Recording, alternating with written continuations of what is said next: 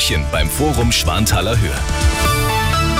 Schönen guten Morgen, es ist 7 Uhr, die Nachrichten mit Chantal Martin. Zuerst das Wichtigste aus München und der Region. Fast eine Milliarde Euro will die Stadt mit den ganzen Veranstaltungen einnehmen, die heuer bei uns in München stattfinden. Das hat Wirtschaftsreferent Clemens Baumgärtner gesagt.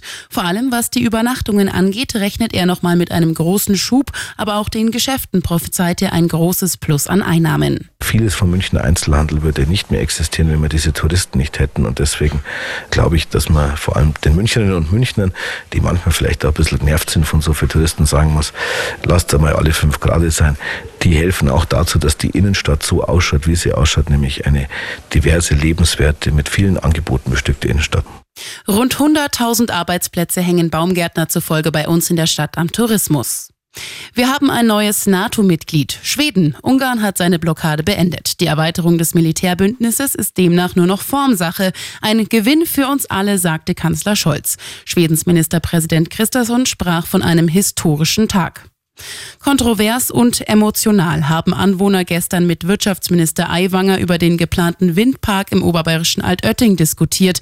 Er soll der größte in ganz Bayern werden. Er verstehe, dass die Menschen sich um Lärm und Schattenwurf sorgten, trotzdem müssten die Windräder gebaut werden, so Aiwanger. Und das ist sonst noch los in München und der Region.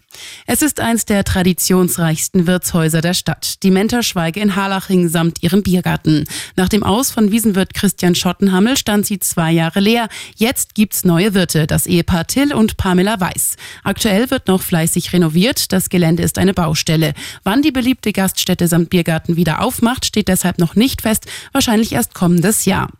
Und registrieren, verifizieren, Leben retten. Die mobilen Retter gibt's jetzt auch im Landkreis Landsberg am Lech.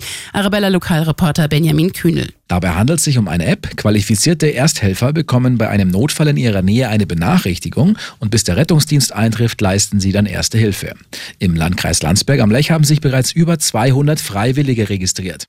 Immer gut informiert und das Update wieder um halb acht. Und jetzt der zuverlässige Verkehrsservice für München und die Region mit dem Morgenhuber.